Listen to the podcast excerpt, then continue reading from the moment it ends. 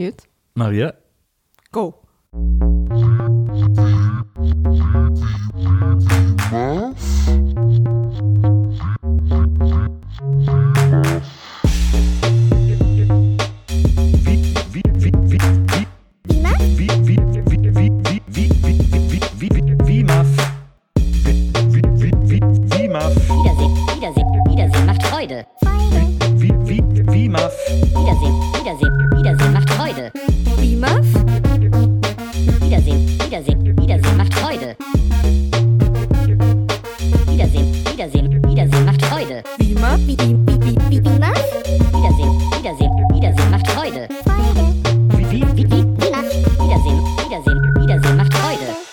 Hallo, liebe Zuhörer. Herzlich willkommen zur allerersten Ausgabe, zur allerersten offiziellen Mega-Ausgabe. Gab's eine inoffizielle? Ja, da es war gab ich ja- nicht dabei. Ja, es gibt doch, wir hatten doch hier vor so eine Nullnummer. So, aber Ach das ja, ist ja so eine halb, halboffizielle. Aber jetzt ist es richtig offiziell. Jetzt geht's endlich los. Hier ist Ausgabe 1 von Wiedersehen macht Freude oder Viva, Vimaf, wie wir äh, Fans sagen. Geil, bis wie er übrigens immer seinen, seinen alten Job reinbringt. Viva. Ja, wir wissen, du warst mal bei Viva. Komm wieder runter. Wusstet ihr übrigens, dass äh, Viva, äh, da, es durfte, es, gab wohl mal eine Regelung, dass äh, Fernsehsender äh, nicht einfach so irgendwie heißen dürfen, sondern es muss immer eine Bedeutung haben. Und, äh, und das hat man denen bei Viva aber erst gesagt, nachdem der Name Viva schon stand und alles aufgebaut war und so. Und dann mussten die es ja schnell für irgendein so Formular was einfallen lassen. Und dann haben sie Videoverwertungsanstalt hingeschrieben. So, aber dieser kleine Funfact, darum soll es gar nicht gehen, sondern es geht um tolle Filme, die wir gucken mit noch tolleren Gästen. Und die erste Folge legt die Messlatte schon gleich so irrsinnig hoch. Aber erstmal zu den Leuten, die immer hier sitzen. Meine Wenigkeit ist Nils Bokeberg und mir gegenüber sitzt die bezaubernde, die wunderschöne und die auch privat äußerst angenehme und charmante Maria Lorenz. Was hat zwei Daumen und ist äußerst charmant? Die Frau, die gerade mit zwei Daumen auf sich selber zeigt. Genau. Richtig. Ich habe alle Podcast-Regeln sofort abgehakt. Sehr gut. Direkt erstmal einen visuellen Gag zum Genau. Einstieg. Ja. So meine ich ja. Finde ich super. Hallo Maria. Hi. Und wir haben unseren, also meinen, ich will nicht für dich sprechen, aber meinen absoluten Lieblings-Podcast-Gast äh, direkt in der ersten Podcast- Podcast, Podcast- Podcast-Gast direkt in der ersten Folge. Er ist, äh, er ist ein, ein, er ist bekannt als Schambolzen in der ganzen Republik. Er ist bekannt als äh, der Mann für gewisse Stunden. er ist ein Mann, der, Der Gemein, der alles kann. Er kann Ja. alles. Er ist ein Tausendsasser. Er ist ein Hans Dampf in allen Gassen. Ist gelegentlich ein Hans Guck in die Luft, aber äh, er ist ein Bon Vivant. Er ist ein Lebemann. Ähm, er lebt das Savoir Vivre wie kein zweiter. Dieses Laissez-faire, das ist ihm, das ist in seiner DNA. Ähm, La Dolce Vita könnte sein zweiter Vorname sein, wenn er italienisch wäre, aber er ist norddeutsch und auch sein Name könnte nicht norddeutscher sein. Äh, herzlich willkommen, unser Lieblingsgast und äh, der beste Start, den man in einem Podcast haben kann, Uke Bosse. Danke für diese fantastische Ankündigung. Ich habe mir gerade einen neuen Podcast überlegt, gerade in dieser Sekunde, Ja. wo ihr so Gäste einladet und die einfach nur lobt für eine Stunde. Und die kommen einfach nie zu Wort. nee, also ich würde mir das jetzt auch eine Stunde anhören. Das war ja ganz, ganz, ganz großartig. Ich wollte das eigentlich gar nicht, ist, dass wir du können dann auch behaupten, dass jeder da ist. Ja, heute im Studio Tom Cruise. So einfach nur über Leute, äh, Leute, nett über Leute reden. Das halte ich für, also na, ich meine, diese Idee für diesen Podcast ist auch gut. Und ich sage jetzt an dieser Stelle nicht, lass uns doch gleich einen anderen Podcast machen. Und das, Ja. heute, das ist ja auch Quatsch. Ja, das ist Quatsch. Oder? Also ich meine, außer ihr wollt. Also, aber ich meine, aber Du wärst abfüllt, oder? also ich würde, ich hätte jetzt nichts, ich könnte dann auch mal sagen, das war ein gutes Lob und ich könnte das so bewerten. Aber Nils, Maria. eine Sache, Ja? ich weiß nicht, wie es Uke ging. Aber als du die Einladung von uns bekommen hast, Mhm. hast du sofort verstanden, was wir da eigentlich vorhaben. Nein, ich habe trotzdem zugesagt. Ich glaube, es ging allen so. Das ehrt dich, Uke. Äh, vielleicht, ich versuch's mal den Zuhörern zu erklären, vielleicht äh, schaffe ich das. Ähm, bei Wiedersehen macht Freude haben Maria und ich es uns zum Ziel gesetzt, ähm, alte Filmreihen oder auch äh, Filmreihen, die zum Beispiel sich, äh, oder zu- also zum Beispiel die Filmografie eines Schauspielers, ähm, vorzuknüpfen und noch einmal ganz zu schauen. Und äh, bei Alleine gucken blöd macht, haben wir jedes Mal einen Gast dabei, äh, der sich dann mit uns zusammensetzt und nochmal über das Gesehene spricht. Wir werden verschiedene klassische Filmreihen äh, uns vornehmen Aber jetzt nicht die Langweilen, die jeder macht. Wir gucken jetzt nicht zum x-ten Mal irgendwie Star Wars oder kennt ja äh, jeder. Harry Potter oder Indiana Easy. Jones oder so. Na, Wir Harry Potter. Harry Potter ja, Harry gucken. Potter gucken wir noch. Harry Potter gucken wir noch. Was? So. Aber, äh, aber so, also nicht, nicht so die Stammis, sondern wir gehen direkt ins Volle. Wir gucken alle Police Academy Filme nochmal. Wir gucken alle Fast and Furious Filme Ja. nochmal. Wir gucken alle Nicolas Cage Filme ähm, auf jeden Fall. Wir äh, gucken auch Alle ein Hund namens Beethoven Filme. alle ein Hund namens Und Beethoven Achtung, Filme. ich freue mich schon auf den Teil 3, es ist glaube ich doppelt bellt besser. Mal gucken, wer da dabei ist. Nach Ukes Gesichtsausdruck nicht er. Ja, das muss ich jetzt mal äh, dazu sagen, ohne dass ich jetzt verraten will, was jetzt dieser erste äh, Film ist. Ähm, also, na, vielleicht redest du erst mal weiter, aber wie habt ihr den ausgesucht? Wie ist der da einzuordnen? Also wir quasi, wir, wir schauen über den Tellerrand für den Begriff Filmreihen. den Tellerrand des guten Geschmacks. auch vielleicht doppelt bellt besser. Ich würde es einfach nochmal nachklingen lassen. Ähm, und gucken uns nicht nur äh, Filmreihen an, die ein Regisseur oder irgendwer mal als Filmreihe geplant hatte, sondern eben auch äh, Schauspielereien oder auch äh, Regisseure, alles, was ein Regisseur, ein bestimmter gemacht hat. Rennie Harlan in dem Fall. Ähm, und ich dachte, wir müssen ja auch mal so ein bisschen mal so einen Weg gehen, auf den wirklich keiner kommen würde. Und wir gesagt, wir gucken alle Julia Roberts Filme.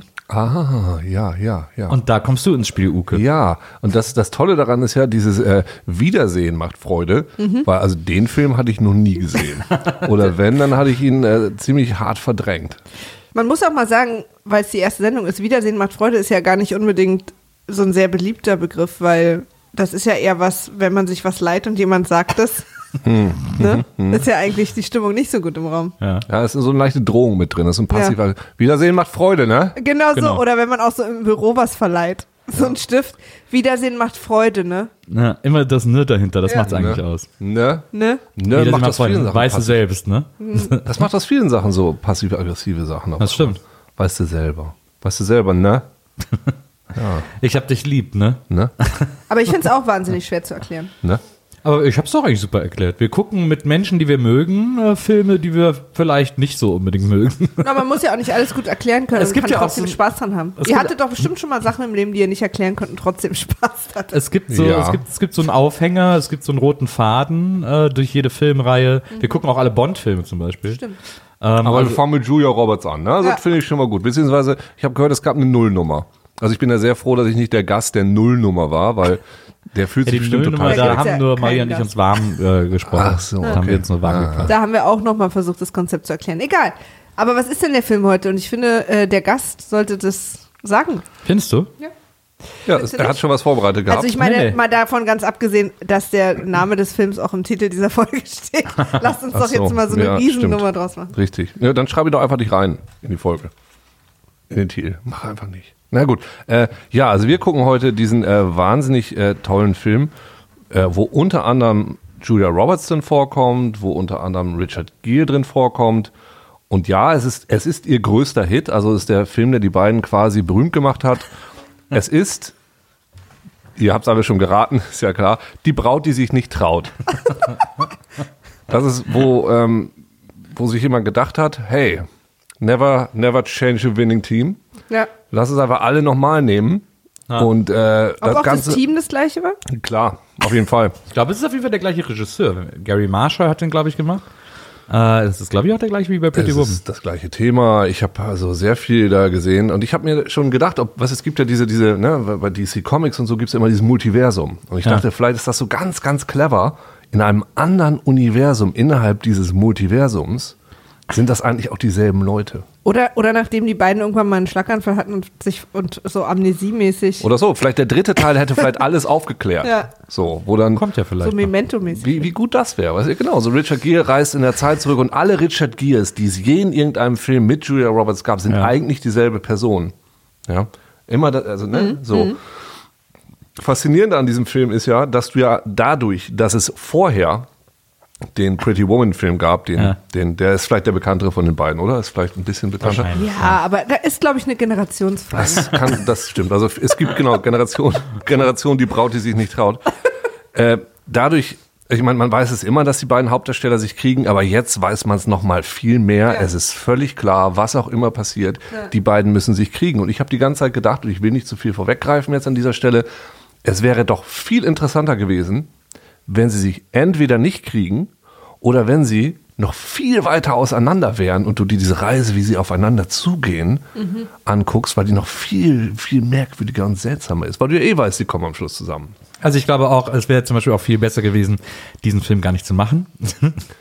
Das wäre auch nochmal eine. Na, aber Also das Erstaunlichste, ist, wenn ich mich so dran erinnere, als der damals im Kino lief, äh, der wurde ja sehr aggressiv geradezu promotet als Pretty Woman 2. Ja, äh, weil einfach die gleichen Hauptdarsteller wieder waren und weil wir quasi jetzt äh, schon von Anfang an das zu sehen kriegen, worauf wir bei Pretty Woman die ganze Zeit gewartet haben, nämlich die Hochzeit der beiden. Die Hochzeit von Richard Gere und Julia Roberts. Und das, äh, das Versprechen und war, zwar zweimal.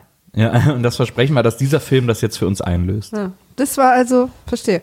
Wir haben auf jeden Fall mal die, ähm, die Community gefragt. Hm, Ja. Gibt's die schon? Die Ja. gibt's schon. Bevor es den Podcast gibt, gibt's schon die Community. Ja, Geile haben, Community. Wir haben immer so 10, 15 Leute im Keller, die verschiedene Communities sind. das ist richtig gut, ne? So eine, so eine Allzweck-Community. Genau, zwar haben wir so gesagt- eine Blanko-Community. Genau, eine Blanco-Community. Beschreibt äh, die Braut, die sich nicht traut, im Original Runaway Bride, in einem Satz. Und einige Ergebnisse möchte ich euch hier gern vorlesen.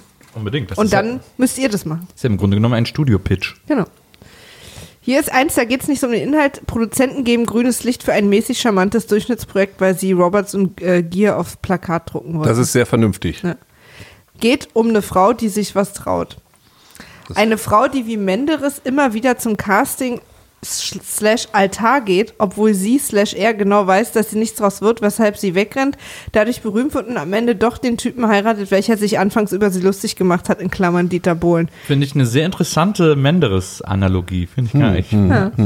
Hätte ich nicht Dein gedacht. Bruder hat mitgemacht Was? Oh. und schreibt, Arschloch erledigt Neurotikerin.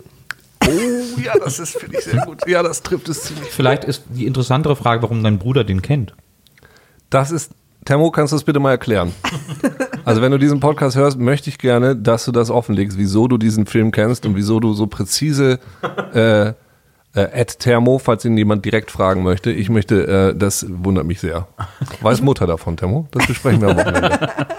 Ich möchte auch, äh, eigentlich möchte ich auch so äh, die Leute nennen. Der erste war äh, Ed Dominic Hammes, die, äh, der zweite Menderes-Theorie war Ed Betze 175. Ähm, dann haben wir noch Taxi Driver gehabt und ähm, Pretty Woman war ein blöder Filmtitel, auch eine gute Beschreibung. Ed, äh, Lehrer des Jahres. Soll ich auch mal so stehen? äh, und dann haben wir Ed Chaos Monster. Julia weiß, dass heiraten sinnvoll ist, aber Richard versucht sie trotzdem dazu zu bringen. Könnte also auch einfach ein Clash von moderne versus ähm, ältere Generation sein. Also aus vielen Was die Haare übrigens auch schon versuchen, Ja, auf jeden Fall. Also diese Haare von Richard Gere sind so unnatürlich weiß. Erinnert mich so ein bisschen, wer war denn dieser letzte Charakter mit weißen Haaren, den ich gesehen habe? Donny?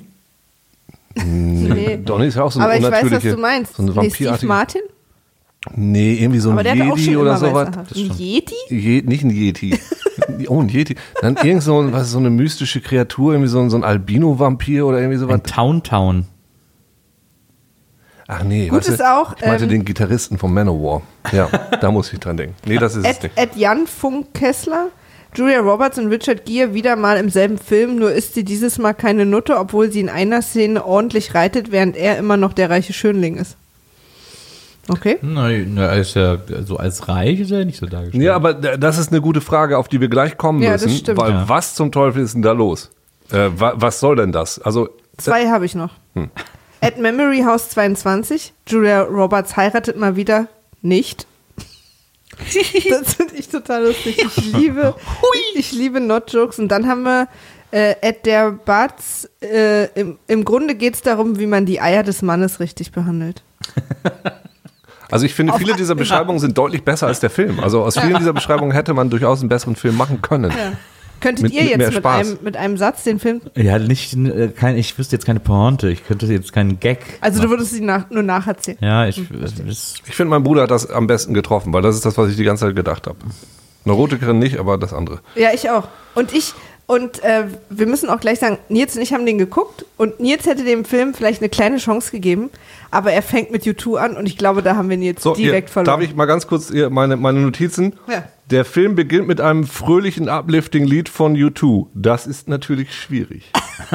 das ist das Erste, was mir aufgefallen ist. Also ein fröhliches, Up, fröhliches Uplifting-Lied. und von da U2. hat U2 nicht viele, Das, muss man das dazu ist sagen. einfach der größte Hit, den U2 jemals Ja, hatten. ja, aber, genau. Aber dass du den Titel Ist nicht es? sagst, finde ich so lustig. Ja, also Still Haven't Found dürfte echt so der größte Hit von U2 sein.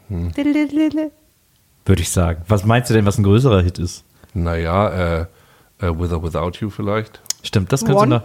Nee, also With or Without You könnte noch, aber das. Hattet ihr den beide noch nie gesehen? Nee. Weil Nee. ich hatte schon, schon gesehen und habe mich überraschend doll darauf gefreut. Hab das aber jetzt danach wieder verworfen. aber ich hatte den mal verborgen. so quasi damals gesehen, als der eine Sache war. Ja. Ich kann dir gleich ein paar Soundfiles. Also ich habe, während ich den Film geguckt habe, mir, mir Notizen gemacht. Geil. Ich kann eventuell gleich ein paar Soundfiles davon äh, abspielen. Ich habe eine große Frage. an- Vielleicht ist die auch an euch als Männer. Ihr seid ja äh, moderne Männer, die auch andere Männer äh, in ihrer Attraktivität einschätzen können. Und eine Frage, die ich mir schon als junge Frau, als Richard Gere quasi viel im Fernsehen und im Film stattgefunden hat, gefragt habe, ist der attraktiv?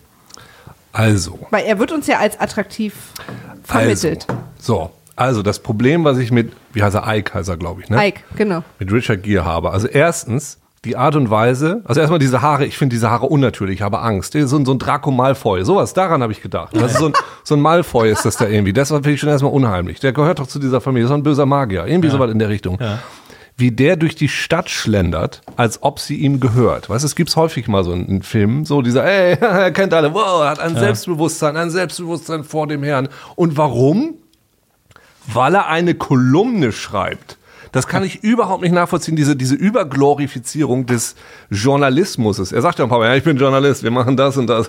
Ich sitze jetzt in der Kneipe, ich muss mir unbedingt überlegen, ich brauche noch die zündende Idee. Ich habe original hier auch stehen, wann waren denn Leute mit Kolumnen Stars? Das kann ich dir sagen. Carrie. Carrie war ein Star in Sex in the City. Er ist Aber ja nicht in der Stadt.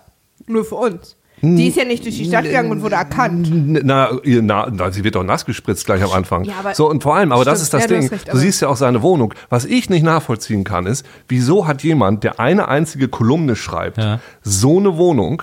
Die Und- offensichtlich übrigens bei dem Aufwand, den er betreibt, maximal einmal im Jahr rauskommen kann. Ja, genau, genau, genau. Also er könnte auch eine, er könnte auch irgendwie eine Enthüllung schreiben über Bin Laden oder sonst was, aber nee, er verfolgt Also, eine Frau. ich muss euch, glaube ich, beide mal wieder einfangen. Ihr legt hier gerade äh, Realismusmaßstäbe an, die da fehl am Platz sind. Die Wohnung wird uns ja verkauft als Loch. Die Wohnung, Ja? in der der wohnt, soll keine reiche Leute-Wohnung sein. Aber sie blickt auf den Central Park. ja, die soll gut liegen. Es und ist so. vielleicht nicht der Central Park, vielleicht ist es ein kleiner, hässlicher aber Park. schon in der ersten Szene in Nee, er geht seiner doch da spazieren dran. in der in der in Diese der ersten, Entblößer-Szene. Also ich habe darauf gewartet, dass er sich jetzt entblößt. Er hat sich nur erschrocken, dass er da wohnt. Okay. in, der, in der ersten Szene in seiner Wohnung, als er sich dann an den Computer setzt und den, und den Text schreibt, äh, sieht man gleichzeitig das Klo und um das Klo herum sind Bücher. Also das ist ja quasi Zeichen, kein Platz. eine Studentenwohnung. Hier stapelt sich alles aufeinander. Äh, ich habe, das ist eine kleine Wohnung. Ich lebe in einer viel zu kleinen Wohnung. Äh, natürlich, weil ich nicht so wahnsinnig viel Geld habe. Natürlich, es ist so ähnlich wie Friends. Das ist ja, Ja. das ist ja diese New York diese, Traumwelt aus diese dem Film. reichen Wohnungen aus den 90ern, da war nämlich immer gar nichts drin, ne? Genau. Ja, gut, das ist es also, vielleicht. Okay, also das, gut. das soll immer schon so ein bisschen so der, der arme Poet sein irgendwie so. Aber das ist eine und Sache. auch und auch die Entschuldigung. Aber er hat Headshot in der Bar hängen. Ü ja, über ja. der Dartscheibe, über der Dartscheibe. Das zeigt doch auch schon an, da wollen die noch eigentlich treffen. ja, aber dafür müssen wir den Film glaube ich auch zeitlich einordnen. Wir sind Mitte 90er ungefähr. Äh, Internet ist höchstens Ja. AOL, wenn überhaupt. Äh, und da und, und er ist und er ist Kolumnist in der größten amerikanischen Tageszeitung USA Today mit Foto. Also das ist schon das ist schon eine Hausnummer. genau. Das hat das hat schon Und was warum bedeutet. kann er sich dann keine ordentliche Wohnung leisten? Ja, echt, warum muss er seine Bücher aufs Klo packen? Warum muss er da so in diesem Loch wohnen? Ja, aber, aber ich finde diese, dieses, dieses Traumwelt-Argument, was du da bringst, ja durchaus okay. Also das ist ja du- durchaus richtig. Nur ich, ich verstehe diese Traumwelt nicht so hundertprozentig. Und die hat mich früher auch schon aufgeregt. Immer wenn ich, äh, immer wenn ich Sex in the City geguckt habe, eigentlich jedes Mal, wenn ich jede Folge geguckt habe, habe ich mich, habe ich mich immer gewundert, was macht Carrie denn den ganzen Tag? Weißt du, die hat da Ja. auch ihre geile Wohnung mit den tausend Kleidern und fünf Milliarden Paar Schuhen und alles, was die macht, ja, ich weiß auch nicht, ich habe mich ein bisschen verliebt, aber dann jetzt auch nicht und mm. und bei ihm, ja, er hat auch eine geile Wohnung, auch wenn sie keine geile Wohnung ist, ist hier aber eine geile Wohnung. Sollte ja bei ihr auch keine geile Wohnung sein. Ja, wahrscheinlich ist das so, aber dann ist das meine, meine Dings da drüber. Und natürlich ist es eine Traumwelt. Und äh, Trotzdem ist er, wenn wir wieder auf die Attraktivität zurückgehen, ähm, er ist, ich würde es so beschreiben, ein widerlicher Schmierlappen.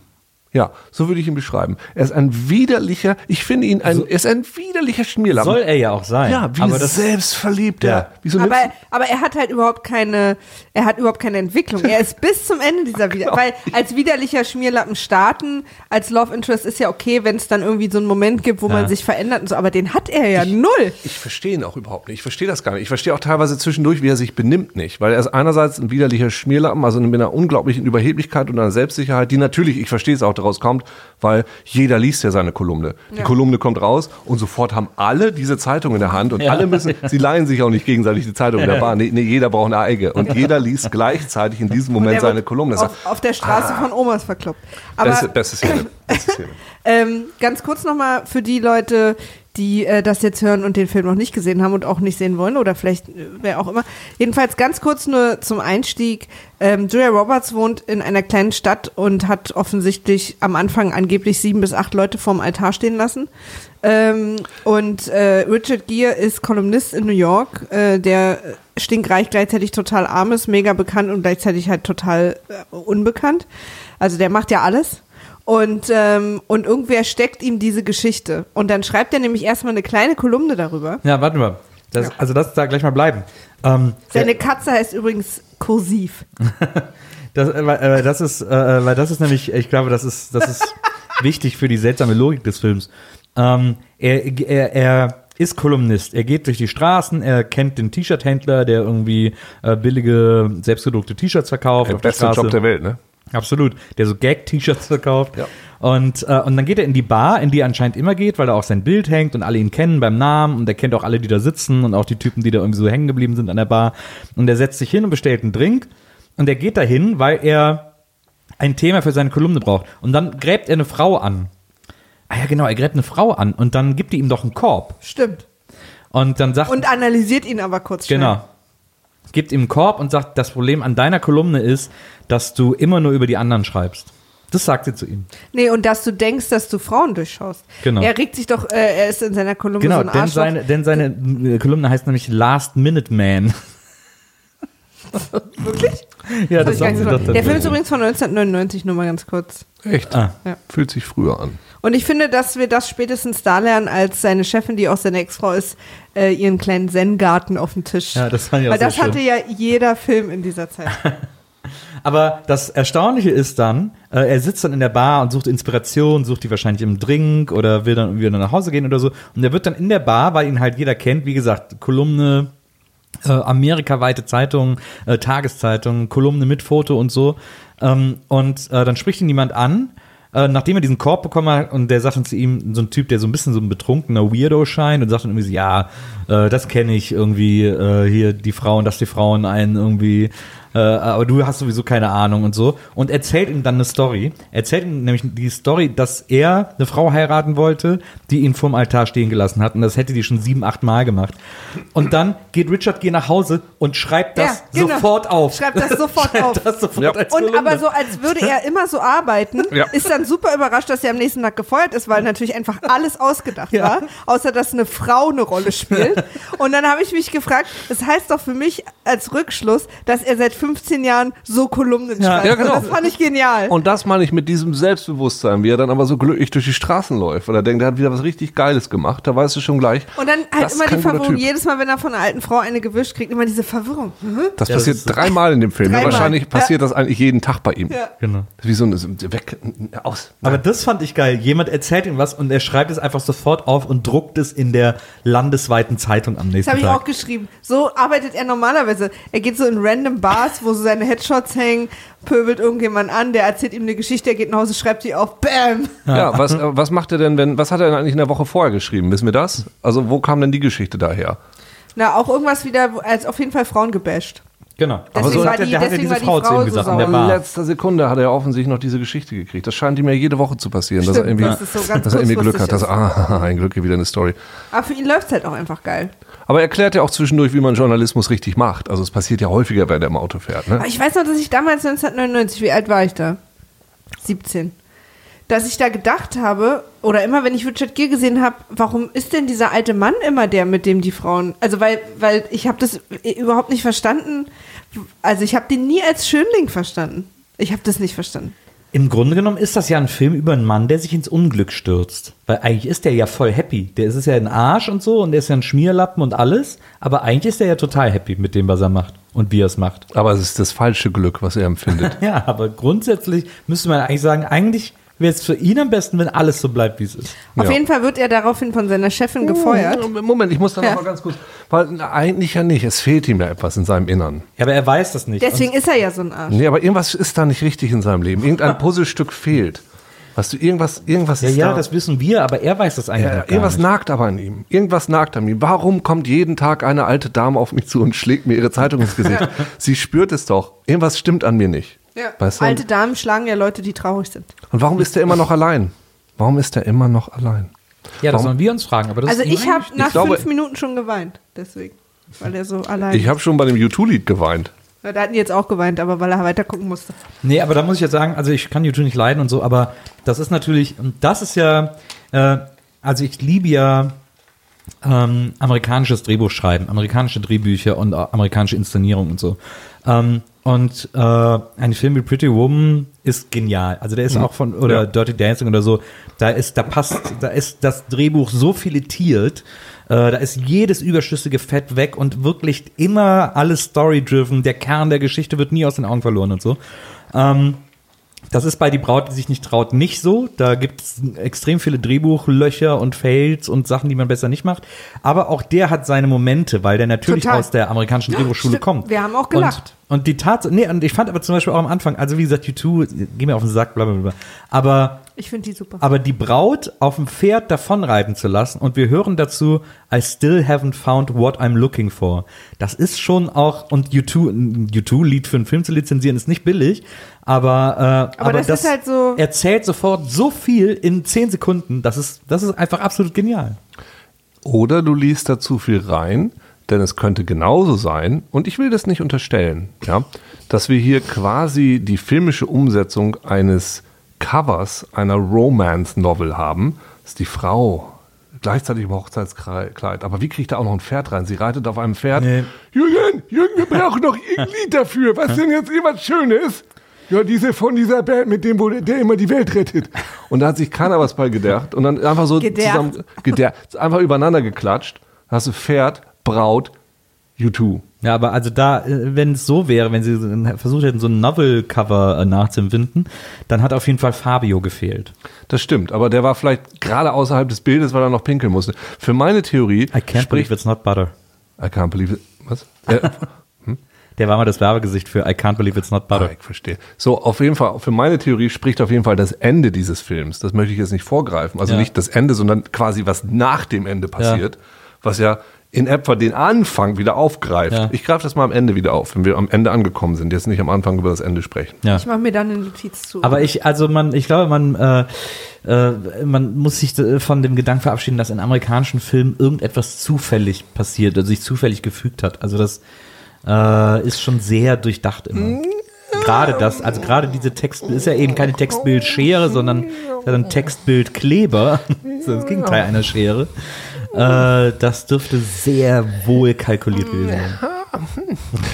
Aber lass uns doch darüber reden. Ja, ich, bin- äh, äh, ich glaube schon, dass sich da jemand was bei gedacht hat. Ich Ja. glaube nur, da hat sich jemand nicht so tief drüber was Doch. gedacht. Doch. Nee. Doch, das glaube ich auch. Du hast direkt das Setup, du hast in Nein. zehn Sekunden das ganze Setup erzählt. Nee.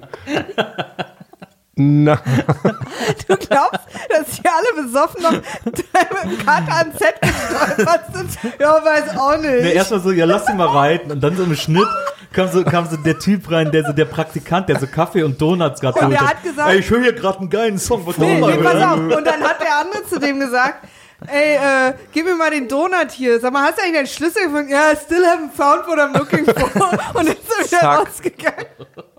also ich, ne, ich will jetzt nicht das Schlimmste unterstellen, aber ich unterstelle so, dass das jetzt nicht die höchste Kunst ist, das, was da gerade passiert ist, sondern sich eher auf einem Kitsch-Level bewegt, die schon da etwa hin möchte, Aber äh, so clever ist es nur auch nicht, einfach irgendwie so eine Kitsch-Szene zu nehmen und ein Lied darunter zu legen. Also, Also, also Moment mal. Also ja, also erstmal klar, natürlich sind wir, wir befinden uns im Mega-Kitsch. Also das ist ja Kitsch- klar. Das ist ja schon.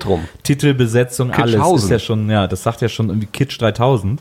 Ähm, da sind wir auf jeden Fall. ja. Ähm, aber ich glaube, diese Unkausalität, die du dem unterstellst, also, dass er einfach gesagt hat, komm, wir nehmen ein kitschiges Lied und ein kitschiges Bild und packen das zusammen, weil es passt. Gut, dann gehe ich jetzt doch mal ans Ende, um das zu beweisen, meinen Punkt. Äh, das, äh, das glaube ich nicht, denn diese, denn es, die, wir steigen ja, wir steigen wirklich. ja direkt beim Refrain ein, äh, der ja eben diese Worte beinhaltet, die ja genau das Dilemma der Julia Roberts Figur ähm, erzählen. Also wie oft ich schon in irgendeinem Beitrag zufälligerweise die Worte seins. drauf geschnitten habe, die irgendwie so gepasst haben. Aber pass auf, wenn du jetzt mal ganz, ne, das, das macht man, das ist das Erste, wo du drauf kommst. Oh.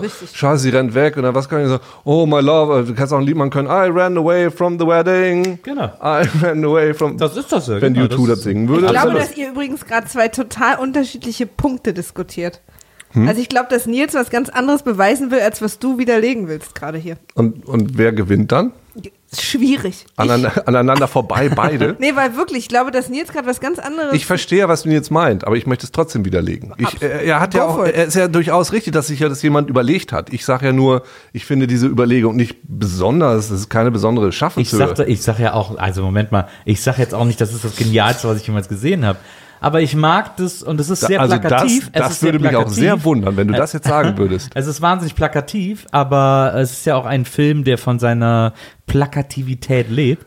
Und, ähm, Gut, und, okay. das, und ich mag das. Und, da, und der Witz ist nämlich, dass, wenn wir jetzt zum Beispiel über den deutschen Film reden, im Vergleich oder so, da schämt man sich eher, das so zu machen. Und das ist aber kein Grund zur Schande, wenn man weiß, welches Genre man da gerade bedienen will. Nee, Dann ist das auch voll in Ordnung, das, Das- so klar zu machen. Auch das würde ich dir hundertprozentig zustimmen. Also Show, don't tell. wenn man äh, Kitsch und Schnitsch. So, wenn, wenn man das machen möchte. Also wenn Kitsch dann, und Bitch don't bitch. also und ich meine, man hat sich schon ein bisschen, also ich habe mich schon ein bisschen geschämt, muss ich jetzt sagen, als ich U2 gehört habe Ja, und ich schäme mich immer, wenn ich es tue. Siehst du, also insofern, ich liebe U2.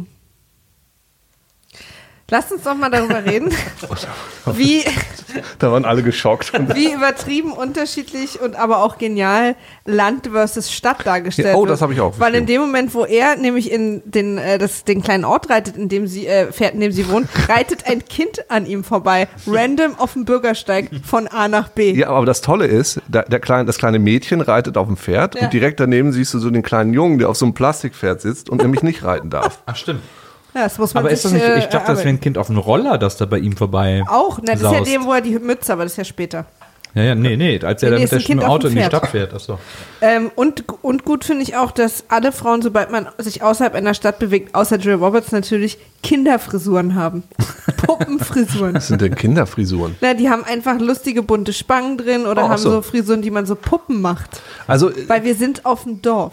Das ist- Keiner hat Geschmack. das, das finde ich total faszinierend, weil das ist mir auch sofort aufgefallen, dass, du, dass es nicht nur diese Liebesgeschichte, sondern es ist auch tatsächlich Stadt versus, Total. versus Land. Und, Und, auch, so alle kennen sich versus, versus Ja. alle sind anonym und so. Ne? Ich musste sofort an diese, diese Stadt aus, aus ich rufe das Murmeltier äh, denken, weil da sind so ganz viele so quirky Charaktere, so, die die ganze Zeit wieder auftauchen. Dieses Barbershop, diese älteren Leute, ne, die da immer rumsitzen und auch dann ihre beste Freundin ist ja auch so ein, Genau. so, so ein leicht. und dann die die die Oma und und wie sie alle sind, die tauchen auch immer wieder auf und das ist genau und er ist die ganze Zeit so verblüfft und er kommt einfach nicht zurecht mit diesem Aber Land. er kann sie halt Wow. auch alle so manipulieren, weil was, Ja. was, was, was uns natürlich auch aufgefallen ist, dass, und das finde ich so eine geniale äh, äh, Idee, die du hattest, Was denn?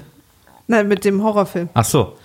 Ja, äh, also nur ganz kurz, um das zu erklären für alle, die den Film nicht gesehen haben. Äh, Richard Gere fährt dann in dieses Dorf, wo diese Frau leben soll, über die er geschrieben hat und die er nicht kennt. Er hat das ja nur vom Hören sagen, diese Story, dass da eine Frau ist, die immer vom Altar wegrennt. Und er fährt jetzt ins Dorf, Weil die... er, weil er gehört hat, sie heiratet wieder um Genau. quasi. Und er fährt ins Dorf, um die mal kennenzulernen und zu gucken, wie sie heiratet und da eine große Geschichte darüber zu schreiben. Die soll dann in der GQ erscheinen und ihn rehabilitieren, weil er ja als Lügner gefeuert wurde in der Zeitung und er soll jetzt wieder, er will seinen Namen wieder reinwaschen, indem er sagt, guck mal, es stimmt ja wirklich, sie ist wirklich so. Und fährt dann deswegen in das Dorf, wo sie herkommt und einen Eisenwarenladen betreibt. Weil ihr Vater Alkoholiker ist und sie für ihn einspringen muss. Genau. Also, Leute, lacht mal nicht zu sehr. Hier geht's um Sachen.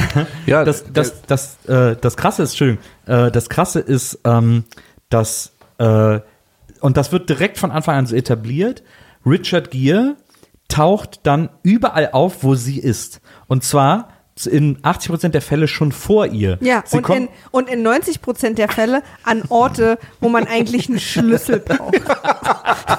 Er ist Batman.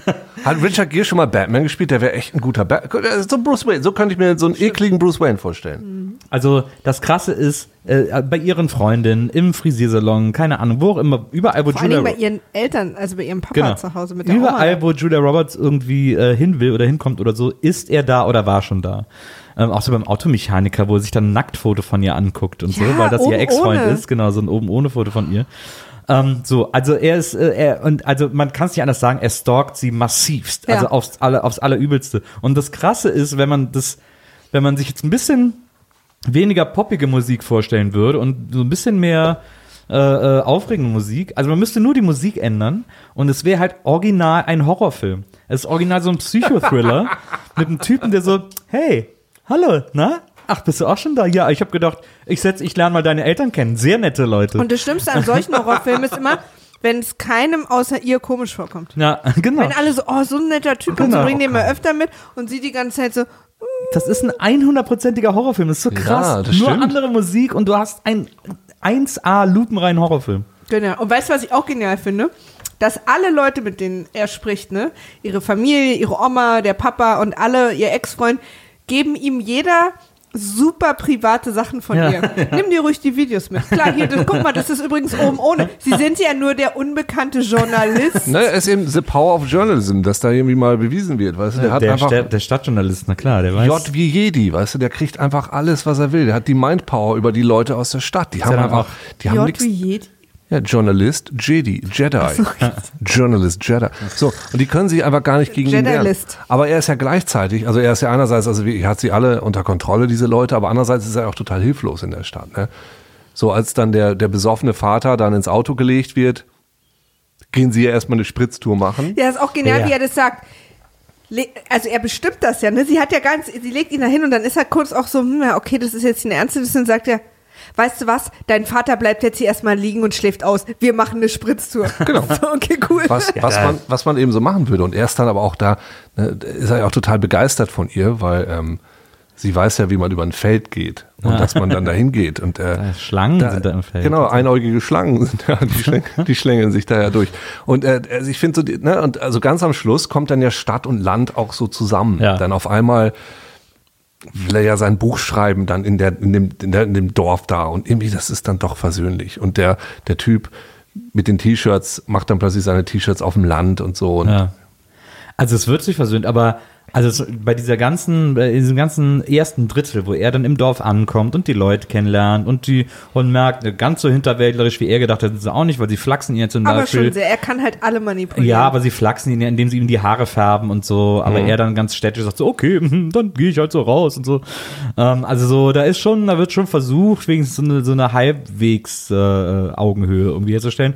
Aber äh, da gibt's dann zwei, drei Szenen einmal. Äh, und ich fand das mit dem oben ohne Bild gar nicht am schlimmsten, wo er sich in der Autowerkstatt schaffen lässt. Aber äh, er geht zu einem anderen Typen, den sie vom Altar stehen gelassen hat, der mittlerweile Priester Ja. ist. Weil Ihr er mit keiner Frau mehr was anfangen ja, will. zu dem sie auch original immer noch geht, wenn es ihr schlecht geht wegen dem Typen. Ja, und der aber und zu sie Gott ist nämlich, gefunden hat. sie ist nämlich, muss man auch mal sagen, sie ist auch ein Riesenarschloch. Finde ich. Naja, wie dem auch sei, aber dieser, dieser Priester erzählt dem auch alles. Erzählt ihr, wie Ja. sie, wie, was sie am liebsten gegessen Und hat. wie sie ihre Eier mag. genau. Und, das ist diese Eiergeschichte. und das fand ich schon, das fand ich schon weird, aber am krassesten bei dieser. Oh, oh, das war noch gar nichts krass. Nee, nee, das Ja. krasseste bei die, von diesen ganzen Ich bin da, bevor du da bist Situationen, war nämlich dann äh, an der Highschool beim Footballtraining. Also erstmal auf diesem Spielfeld, Stimmt. wo gerade, das ist so eine Schule und da ist gerade die Highschool trainiert gerade und dann sind da Cheerleader und alle gleichzeitig. Da wird gerade auf ein Tor Elfmeterschießen, Soccer geübt Ja. und äh, über denen ist das Footballtor, wo gleichzeitig Footballtorschießen Und geübt unten wird vorbeigejoggt. Es wird aufs gleiche Tor geschossen Und unten mit wird Football und Fußbällen. Und das ist auf jeden Fall ein hohes Verletzungsrisiko. Und dann äh, äh, besucht Julia Roberts ihren Verlobten, den sie als nächstes heiraten soll. Der ist nämlich äh, Football-Coach an dieser Highschool. Bob. Und die machen da diese, äh, die machen dieses, das kennt man auch aus den Filmen alle, wenn die, wenn die äh, zu Trainierenden gegen so Ramböcke laufen und die so nach vorne schieben. Das kennt man aus jedem Footballfilm. Und äh, da steht dann äh, der Coach drauf. Also Bob, der Mann von Julia Roberts, steht auf diesen Ramböcken und lässt sich schieben. Und neben ihm steht Richard Gere schon mit drauf, isst gerade irgendwie so eine Zimtschnecke Hat eine, hat eine Jacke an von dem Team. und hat schon eine Jacke und eine Mütze von Ja, dem Team an. komplett eingekleidet. Das ist so krass. Der hat schon das komplette Ja. Merch von diesem Team Ja. in Windeseile sich besorgt auch und die, angezogen. Er ist bei ihr eingezogen, er hat den Schloss aus. Er ist jetzt, er hat ihren Platz übernommen das ist so krass. und heiratet jetzt Also vielleicht Bob. muss man das echt mal umschneiden. Das hat auch so ein bisschen was von Fight Club. Und man müsste es einfach nur so schneiden, als ob nur sie ihn sehen kann. Ja, ja, ja. So der böse, der böse Zwerg, der da die ganze Zeit steht und sie. Ich finde das so krass, dass der die Jacke und die Mütze anhat. Mhm. Und da und auf ich diesem auch, Bock steht. mir auch aufgeschrieben. Und das fällt auch keinem anderen auf, dass das nicht, dass das vielleicht ein bisschen komisch dass ist. das Ne? Die sind alle so super leicht, glaube ich. Da kommt ein fremder Typ aus der Stadt, geht an, geht an eine Schule, wo Kinder gerade im Unterricht trainieren, macht bei dem Training mit und ist auch noch komplett von der Schule Und eingekleidet. er tanzt auch noch mit den Cheerleadern ja kurz mit und Ja. so, ne? Was ich, ja, ich verstehe diesen Charakter, wie gesagt, auch nicht. Ich verstehe diese Fröhlichkeit nicht, mit der er diese bosartigen Sachen da gerade macht, mit echt der super- versucht sie aufzudecken. super creepy. Das ist super Ja, creepy. zum Beispiel zerstört er ja auch die Freundschaft mit ihrem ersten Ex-Mann. Lass uns doch mal über die drei vorherigen Hochzeiten reden, die wir Ja. als Flashback gezeigt Ja. bekommen. Ja. Die erste auf dem Trampolin mit Handycam. Grateful Dead Hippie-Hochzeit, auf dem Trampolin groß das Grateful Dead Band-Logo. Ähm, und sie wirft sich in die Masse wie auf einem Rockkonzert, sind halt alles Hippies und sind halt sogenannte Deadheads, also Grateful Dead-Fans. Ähm, der Bräutigam steht auf der Bühne und spielt mit einer Rockband, Sound irgendwie, so so Rock-Sound, und sie wird auf die Bühne getragen und soll dann da vermählt werden. Ähm, und haut dann über die Bühne ab, springt dann hinten runter und rennt weg. Bei irgendeinem Dude übrigens auf, der schon mit einem laufenden Motorrad da stand, der offensichtlich sowieso keinen Bock hat. Ja, das ist ja. Das ist ja so. Und dann kommt das Schönste, finde ich, im ganzen Film. Also, Ja, da hast du gelacht. Da habe ich wirklich herzhaft gelacht. Und es ist auch wirklich lustig, weil bei der die nächste Hochzeit, äh, die sie verbockt hat, war dann in der Kirche Mit dem Pfarrer. Äh, mit dem Pfarrer, äh, den sie da heiraten sollte. Er war, da war ja noch kein Pfarrer, er wartet vorne am Altar auf sie. Sie kommt in die Kirche rein und lächelnd geht sie einfach weiter und wieder aus der Kirche Und raus. guckst du auf den Boden, so mich hat keiner gesehen. Das war wahnsinnig lustig. Da habe ich sehr, sehr, das hat die so super lustig gespielt. Das stimmt. Ähm, das war eine super, super lustige Szene, die mochte ich sehr. Und die dritte Hochzeit war irgendwie ganz verworren. In so einem Wald mit so weißen Tauben und weiß gekleideten Menschen, so eine Feenhochzeit. Es war ja dann auch der Typ, der, in der Typ Bar aus der war. Bar, genau. Genau. Ja, die war dann auch, die war dann auch deswegen so komisch, weil äh, die Hochzeiten, die wir da sehen, die alten, das sind ja Hochzeitsvideos, die von so einem Typen mit seiner Videokamera aufgenommen wurden. Genau. Und die war plötzlich Und die war plötzlich Teil inszeniert, Films, ja. genau, die war plötzlich so Schnitt gegen Schnitt und so, das war dann irgendwie nicht mehr so richtig das Video. Aber jetzt mal ganz ehrlich, also sie hat diese ganzen Männer vorm Altar stehen lassen, ne? Also sie hat in dem Moment und ist dann auch abgehauen ohne Erklärung, hat sie nicht entschuldigt. Dann kriegen wir ja später noch raus, dass sie früher auch mit dem Mann ihrer besten Freundin zusammen war und immer noch mit ihm flirtet und so weiter und so fort. Und äh, deswegen meine ich, hat er vielleicht, in, auch wenn er ein Arschloch ist, aber insofern recht, dass sie wirklich einfach Ja, sie ist, also, man muss jetzt mal das so ausdefinieren. Also ich würde sagen, sie ist einfach, wie Temmo schon sagte, Neurotikerin, die ist einfach ein bisschen verwirrt und zieht andere leichtgläubige Menschen mit so ein bisschen in ihre Welt des Chaoses hinein und, und macht die dann dadurch unglücklich. Ich glaube nicht, dass da großartig böse Absicht von ihrer Seite äh, vorherrscht, sondern einfach nur Unüberlegtheit. Ja, insofern, äh, ich, Ja, sie ist so ein bisschen unbedacht, äh, nee, nicht äh, unaufmerksam. Also so, sie macht so einfach und guckt nicht, verletzt sich damit vielleicht jetzt jemand. Ja, genau. Oder? Obwohl langsam können sie es ja eigentlich mal wissen, aber das Ja. findet er dann ja auch raus. Er findet ja raus, was mit ihr nicht stimmt. Also Ja, das, er ja, ja, äh, das finde ich auch später den absoluten Hammer, wie er ihr erklärt. Aber es, hier kommt noch, hier ist noch eine verwirrende Szene. ähm, da ist ja dann dieses Spiel, also nicht das Training, sondern das Spiel. Und da sitzt sie ja dann mit ihrer besten Freundin und er kommt an und sie sagt Snoop Doggy Dog, als sie ihn sieht. und ich frage mich, warum? Weil- Habt ihr das im Englischen? Nee, ich habe es auch im Deutschen geguckt. Ja, ich ne? auch. Vielleicht hat- sagt sie im Englischen Snoopy oder so, weil er so weiße Haare hat. Nee, ist Snoop Doggy Dog, sagt man das vielleicht zu Leuten, die irgendwie so spitzeln? Hm, Das ist eine. Oh, Also, weil Snoop. Er ist ein Snoop- Snoop, ein Ja. Schlüffler. Aber weißt du, er kommt noch später, sie, sagt- sie sagt Snoop Doggy Dog und ihre Freundin so, mhm. Und dann geht auch, ist auch die nächste Szene und ich fand es so verwirrend. Das ist interessant. Ja, das, da habe ich gar nicht. Also äh, für mich ist das so, ich habe das Gefühl, häufiger, weil, häufiger, wenn ich mal so äh, synchronisierte Filme sehe, dann passieren da irgendwelche Sachen, die ich nicht ganz verstehe und die blende ich dann aber direkt aus, weil die für mich in dieses traumhafte, diese traumhafte Fantasy-Feenwelt, diese Realität einfach wunderbar reinpassen. Und ich so, ah ja, hm, das sagt man bei denen wahrscheinlich so. Es gibt auch, es gibt eine Synchronstelle noch in dem Film, also das muss an der Synchro liegen, äh, wo wir schon mal dabei sind, äh, bei der ich auch schwer gerätselt habe. Es gibt nämlich die Stelle äh, in einem Film, wo sie die Glocke läutet äh, in der Kirche, also Gott, so ja. die Trauung ausprobieren. Dazu habe ich auch noch ein paar Notizen. Ja, habe ich auch. und da läutet sie die Glocke und dann sagt Richard Gere, lächelt, guckt sie an und sagt, ich bitte um Asyl. Echt? Ich habe keine Ja. Ahnung, warum er das sagt. Na, vielleicht läutet man die Glocke, wenn man in einer, in einer Kirche um Asyl bittet, um woanders wegzufliehen. Ach, das habe ich nicht. Sie läutet die Glocke und dann so, ah, ich bitte um Asyl. I beg for. Das müsste man, das sollten wir vielleicht nochmal kurz. Das lass uns das nochmal rausfinden, was das, wie das im Original ist. Und äh, Maria wird es an dieser Stelle kurz erklären. Was, was Uke nicht weiß, ist, dass wir nicht schneiden in Ja. diesem Podcast. Ach so, dann Einer meiner Lieblingszitate aus dem Film. die, diese geile Metaebene einbauen, aber das hat nicht geklappt. So, bei uns ist, wird ja der Gast des König noch groß geschrieben. Aber gut, dass Sie es mir noch gesagt haben, mich nicht im Dunkeln habt. Ja, ja. Mhm. Eins meiner Lieblingszitate aus dem Film ist übrigens, das Schlachtschiff Maggie hat eine riesen Bugwelle. Hat Ike gesagt, um die Tiefe ihrer Probleme, glaube ich, auch zu erklären. Ich bitte um Asyl. Äh, ich habe an dieser Stelle, mir ist aufgefallen, als sie da diese Glocke läutet, da dachte ich, also weil dieser so, Julia Roberts lacht da ja so hysterisch, ne? Ja. was auch wirklich keine besonders gute Leistung der Synchronsprecherin ist, weil ich habe dann, ab da ist mir so aufgefallen, dass die Synchronsprecherin offensichtlich diesen Film genauso wenig ernst genommen hat, wie wir jetzt beim Gucken. Also ich meine da die ganze Zeit zu spüren, dass sie sich auch gar keine Mühe gibt, da irgendwie was ernsthaft zu sagen, weil, sie sowieso nur denkt, oh Gott, ist das ein Quatsch hier, was ich hier spreche. Das ist offensichtlich ein alberner Bollywood-Film, den muss ich jetzt überhaupt gar nicht ernst sprechen. Und dieses, dieses gefakte hysterische Lachen, weil ich verstehe ja nicht mal, warum sie so hysterisch lacht, Ich wenn sie da diese Glocke. Wird sie bei der Probe an der Glocke verrückt? Ja, genau. Was, was ist denn da Und los? dann habe ich mir er- überlegt, dann, dann habe ich mir überlegt, dass sie vielleicht runtergefallen ist, sich den Kopf aufgeschlagen hat und der Rest des Films einfach nur noch so eine, so eine Vision aus dem Irrenhaus Ah. Aus dem war. Koma, weil ja. das würde nämlich auch, Achtung, das würde nämlich auch die, äh, die Montage danach erklären, Hm. wo die beiden sich kennenlernen und super hysterisch Karten spielen. Das macht man ja oft in Irrenhäusern. Ich stelle mir vor, dass was wir Ja. sehen, ist, wie sie mit irgendwem da sitzt und auch immer völlig durchdreht, wenn sie eine 2 legt. Ja. Und die andere Szene, die natürlich auch total real ist und die wir alle schon erlebt haben, ist, dass sie an einem Baum anschaukelt, Ja. während er daneben steht und im Stehen liest und sie anschaukelt. Klassische Nachmittag Ja, äh, äh, von also- Erwachsenen. da muss man jetzt sagen, ne, du als, als äh, Filmmensch, das ist schon, diese Szene ist äh, also ganz weit vorne, finde ich, so rein filmisch. Weil Filmmontagen kennen wir ja alle, wo in einer kurzen Zeit das erzählt wird, was in einer viel längeren Zeit passiert.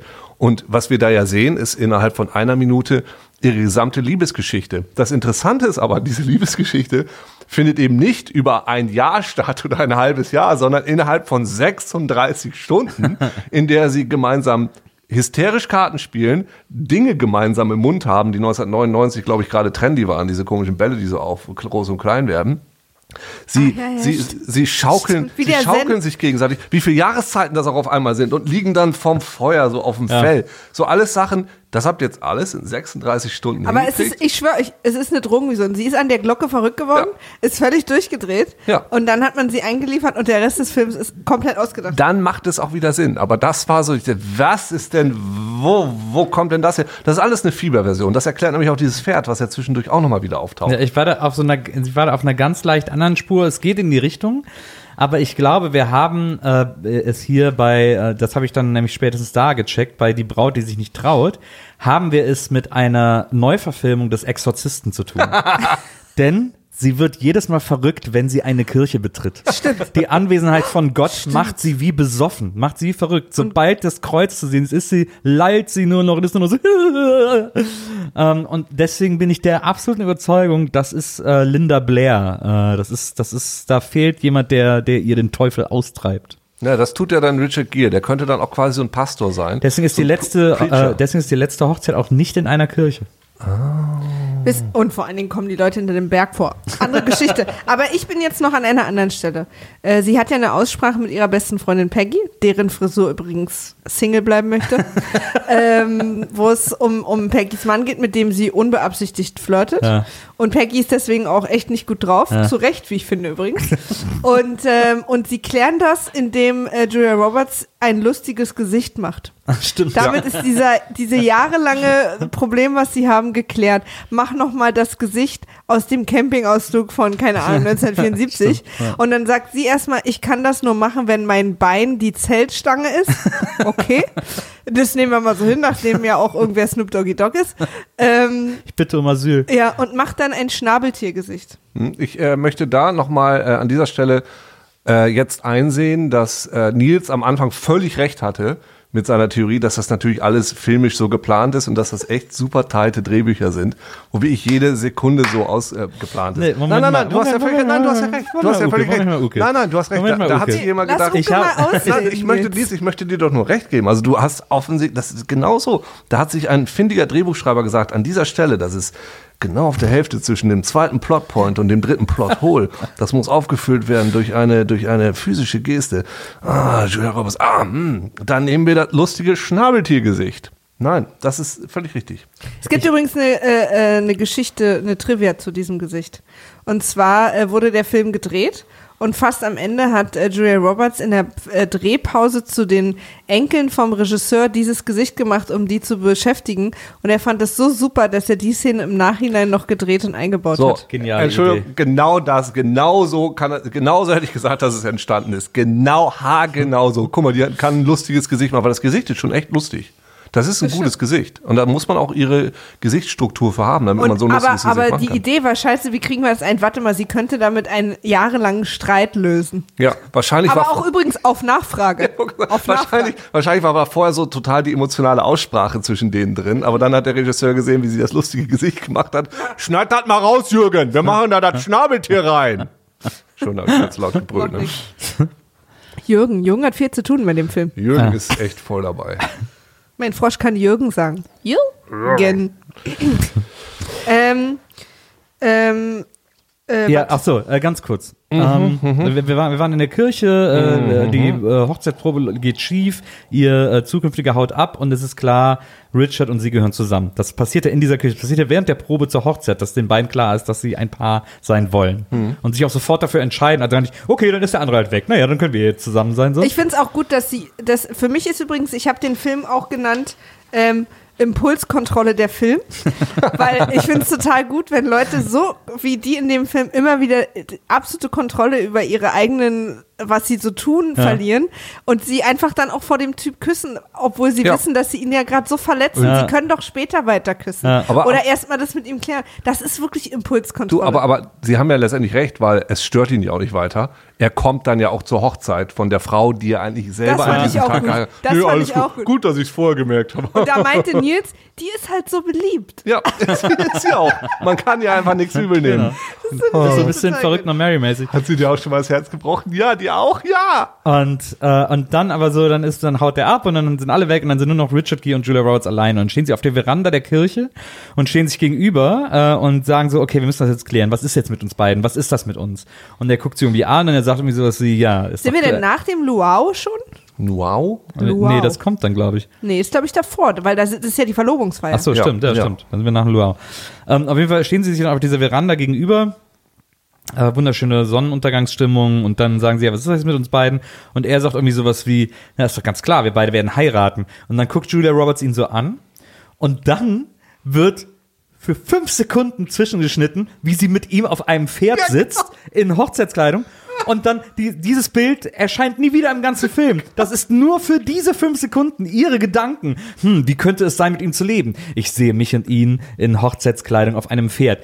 Okay, und dann kommt sie zurück aus der Erinnerung und sagt, okay, und küsst ihn. Das war ihr, wir haben ihre Gedanken visualisiert bekommen, was sie sich gerade vorstellt. Drogenvision. Aber das, Das aber das passt wieder, das passt wieder zu dem Anfang, weil sie ist ja, glaube ich, auch von keiner einzigen Hochzeit auf dem Pferd weggeritten. Das heißt, dieser Anfang, ne, mit der U2-Musik, der ist ja, äh, das ist ja auch einfach nur so eine, so eine, so eine, ja, wie so ein Cover von so einer Romance-Novel. Und das ist jetzt quasi Aber ist sie Ja, nicht von nee, der weil sie dritten? sagt dann nämlich später noch, Ist er am Pferd auch bei der dritten? bei der dritten haut sie mit dem Pferd Ja. ab. Ach so, dann ist das das, okay. Aber ja. sie sagt dann nämlich auch später, weil in der Vision, die du gerade genannt hast, die überhaupt keinen Sinn macht an der Stelle, sind die ja beide auf einem Pferd. Und sie sagt nämlich später zu ihm, ich will mein eigenes Pferd. Ja, es und dann steht auch in dem letzten, bei der ihrer tatsächlichen Hochzeit stehen dann da zwei Pferde angeleint. Ich denke, Leute, ihr müsst nicht all the way gehen mit diesem Bild. Das ist alles gut.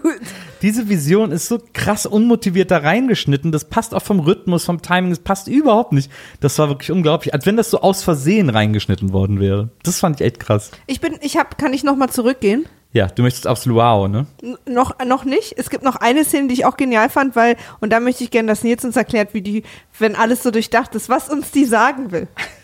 Freust du dich? Pass auf. Shoot me. Und zwar ist er ja in dieser Kleinstadt in einem Hotel, wo er auch einfach davor ein bisschen draußen auf der Terrasse jammt mit den Leuten und so. Und da weißt du ja, wie es ist. Und so, er ist einfach so ein musikalischer Dude. Und äh, übrigens hat er, das fand ich so lustig, weil die jammen ja einfach nur, ne? Die machen ja nur kurz der, der und der und der und der. Und dann habe ich in der Trivia gelesen, äh, dass Richard äh, Giordani, Gier oder Gier, ne? Dass der nicht nur selber diese, dieses, das gespielt hat, sondern den Song auch selber geschrieben hat. Okay, andere nennen das Jam, aber gut. Also in echt ist er scheinbar auch so toll. Ja. Der ist genial.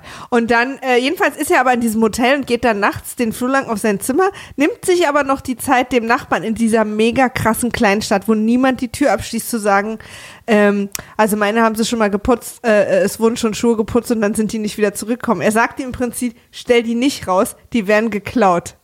Warum? Und ich merke auch, dass niemand so eine Emotion dieser Szene gegenüber hat wie ich. Leere Gesichter, in die ich Stimmt, gucke. ja. Ich, also für mich, der quatscht da einfach immer alle Leute an. Es geht bei ihm nur so um Status, denen irgendwas Geiles zu erzählen. In der Szene hat er sich ja wirklich nur unterhalten, damit er später ins Zimmer kommt, damit sie genug Zeit hat zu hören, dass er kommt und dann abzuhauen. Also das war wirklich Okay. so eine richtig sinnlose Zeitverschwendung. Aber sie und Bob wohnen auch gar nicht zusammen, obwohl sie verlobt sind, ist mir aufgefallen. Aber er doch mal bei ihr, als sie da den Rucksack für die Aber sie Himalaya. wohnt doch bei Papa. für die Himalaya-Expedition mit eingezogen. Jetzt auf jeden Fall die ganze Zeit da. Auf jeden Fall gehen sie dann zusammen Kleid kaufen. Und ich finde es gut, dass Ike überhaupt kein Problem damit hat, in die Stadt zu kommen, Nacktbilder von ihr zu sehen, Freundschaften zu zerstören. Wir denken nur alle an das Tattoo, was er aufgedeckt hat. Hätte er einfach nicht machen müssen. Er macht, er, er bricht Freundschaften auf, der macht alles kaputt, überhaupt keine Moral.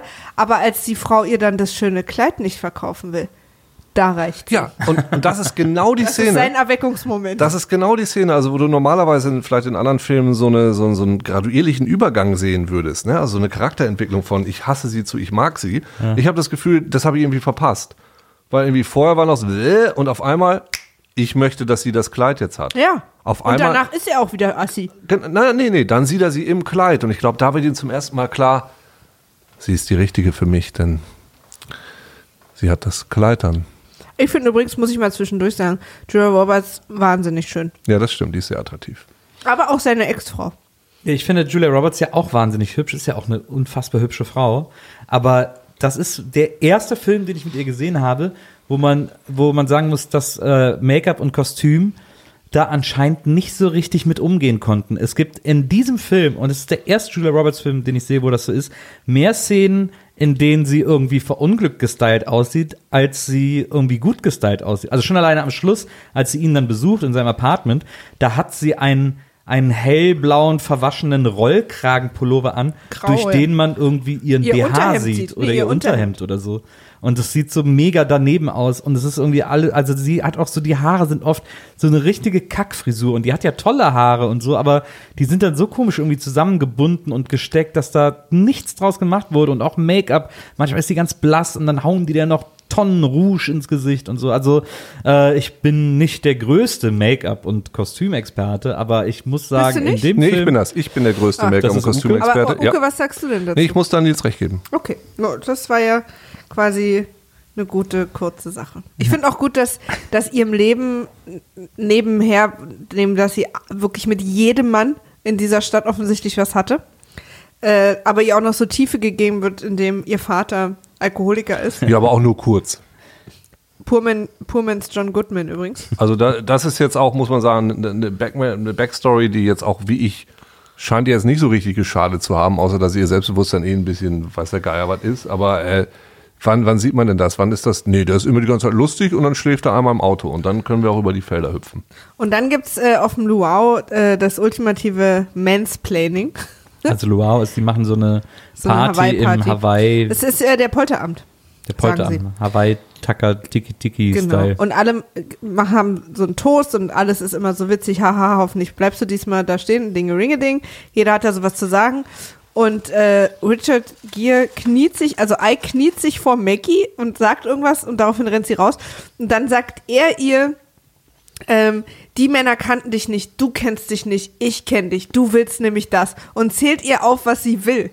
Und diese Szene fand ich so Horror, so Oberhorror, dass er da einfach steht und das quasi für uns die Info ist, ach, endlich einer, der sie sieht, der sie ist, aber ist er ja nicht. Er sagt weder, ich glaube, du willst, sondern du willst das. Ein Mann, der das für dich tut, Es- der morgens neben dir aufwacht und dich fragt, wie fühlst du dich? und, und sie steht die ganze Zeit da und hat so ein Gesicht, weil das natürlich dann in der Situation auch die Rolle ist, so, oh ja, du musst mir sagen, wer ich bin, weil ich es nicht alleine kann. Das, oh, diese Szene hat mich so wütend gemacht. Ja, er ist auch immer noch, er ist immer noch widerlich da drin. Ja, in dieser, er ist also total. umso mehr, ich verstehe das auch gar nicht. überhaupt kein Wie ich- Learning. weil- In der aller, fast allerletzten Szene, wo sie zu ihm nach Hause geht, um sich zu, zu entschuldigen nach New York und, äh, und sie den Satz sagt, sie haben mich alle nicht gekannt oder ich wusste nicht, was ich will. Und da sagt er, ich wusste es.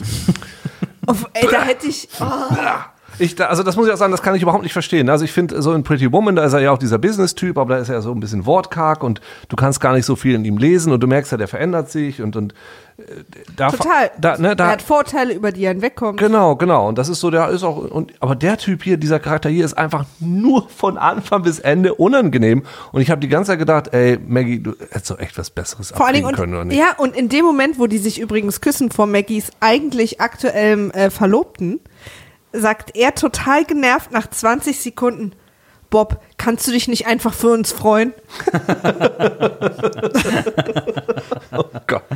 Oder irgendwie so, äh, sei doch einfach glücklich für uns oder so. Das ist wirklich, Ja, Ja, aber diese Aussprache da auf dieser Hawaii-Party, die ist der absolute Horror. Absolute Horror. Eine der schlimmsten Szenen der Filmgeschichte. Die ist auch so scheiße geschrieben, weil wirklich, also er ist wirklich zum Kotzen in dieser Szene und man hofft, dass die sich niemals kriegen.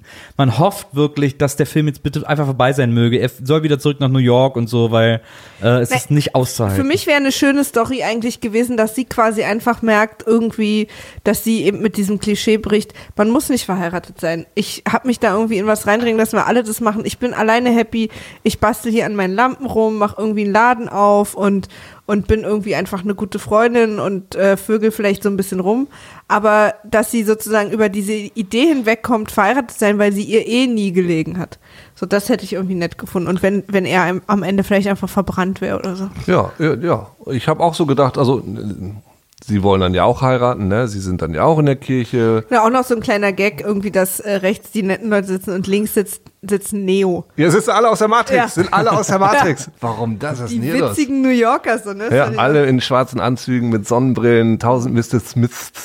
und Gle Handys. gleichzeitig alle übrigens im Keller der Kirche der Kindergarten, der einfach normalen Tagesbetrieb hat.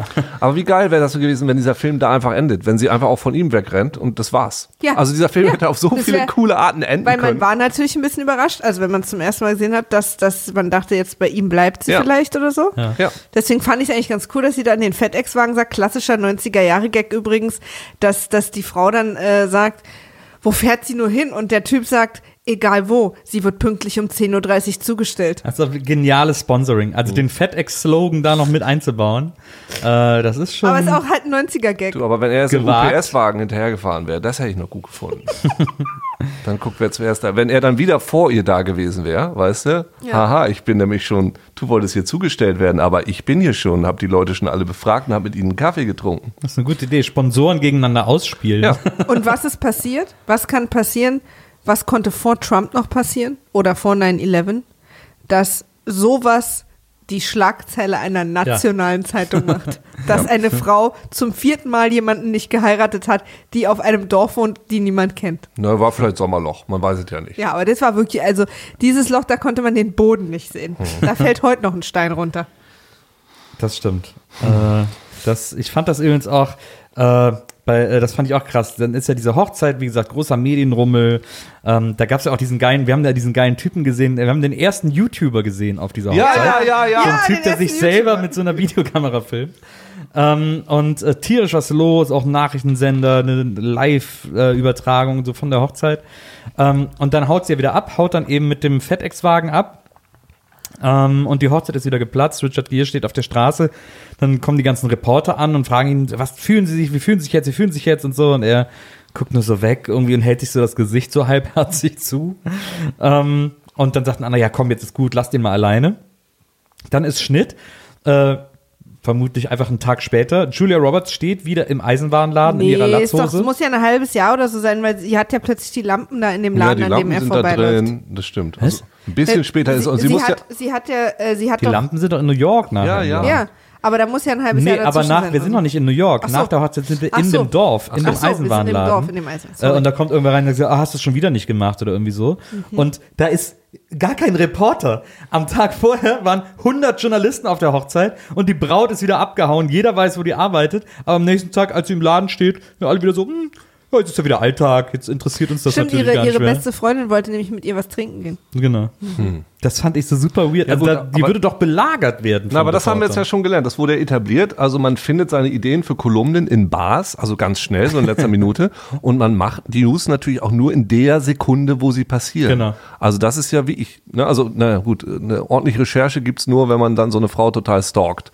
Wenn man wissen will, ob sie bei ihrer nächsten Hochzeit dann tatsächlich auch heiratet. aus Versehen verliebt. Ja. Eine Sache, die, die wir noch nicht geklärt haben und die vielleicht der Dreh- und Angelpunkt ist und vielleicht auch eine Tiefe in sich trägt, die wir noch nicht entdeckt haben, Hm. ist diese Eiersache. Ja, ja. So, pass auf. Ich finde ja die Idee irgendwie ganz nett. Nee, nee, dass, gut, lass uns doch mal kurz vorher fragen, wie nimmst du denn deine Morgeneier? ähm, ich habe Eierphasen. Im Moment ist es Spiegelei, Spiegelei. Mhm. aber oft gerne auch gekocht. Und äh, du, Nils? Ich habe am liebsten doppeltes Spiegel, also doppelseitiges Spiegelei. Also einmal drehen am Ende, Doppelseitig dass das Eigelb Spiegelei. nicht weich bleibt. Ja, ich habe ja immer, das sollte ich vielleicht auch mal probieren. Hm, also es klingt beides gut, was ihr da macht. Also ich kann mich immer nie so richtig entscheiden, was ich möchte. Hm. Ich mag ja, am liebsten mag ich eigentlich Eggs Benedict, aber das ist halt selber zu machen, so ein krasser Aufwand. Wenn ich im Frühstückscafé bin, esse ich immer Eggs Benedict. Was ist nochmal Ex Benedict?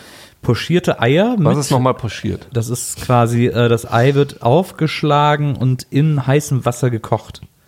Ohne dass das Wasser drankommt, logischerweise. Also Und- quasi aber ohne Schale ins Wasser gemacht. Genau. Und das hält dann aber so zusammen durch so ein System und dann hast du quasi Okay, so ein etwas einen größeres. Ich esse ja nie Eier morgens. Warum rede ich überhaupt? Ich esse es immer nur, wenn ich in den USA bin. Ja, ja, genau. Okay. Jedenfalls fand ich ja die Idee irgendwie ganz nachvollziehbar, dass an so einer Kleinigkeit sozusagen erkannt wird, dass sie eigentlich immer nur dem Mann nachlebt und Ja. eigentlich gar keine eigene Individualität entwickelt hat. So, Ja. ne? Mhm. Und deswegen versucht sie ja später auch 20 kalte Eier wahrscheinlich, weil sie die ne- nacheinander gemacht hat, vermute ich. Ähm, aber was, und das mag ich eben nicht, was so an den Haaren herbeigezogen ist, dass, dass uns das so verkauft wird, wie kommt er denn da überhaupt drauf, die Männer danach zu fragen? Also ich verstehe überhaupt nicht, weil der Priester ist ja der Erste, der sagt, ja und eine komische Frage hat er mir gestellt, Ja, wie du deine Eier am liebsten mochtest. Und da frage ich mich, wieso hat er das denn gefragt? Wie kam er denn darauf? Was Aber ist das, also weißt du, was ist Ja. das denn für ein Bullshit? Aber war da nicht vorher irgendwas, weswegen er das gefragt hat? Hat nicht irgendwie, warte mal. Hat, na, ich weiß es nicht. Kann auch sein, dass ich mir das eingebildet habe. Ganz sicher sogar. Das schien mir Äh, irgendwie nicht komisch, weil ich das Gefühl hatte, dass irgendwer davor ihm mal gesagt hat, wie sie ihre Eier am liebsten mag oder irgendwie sowas. Ja, sie waren vorher in einem, in einem Café und da hat der Bob Frühstückseier bestellt und sie hat die genauso bestellt. Genau.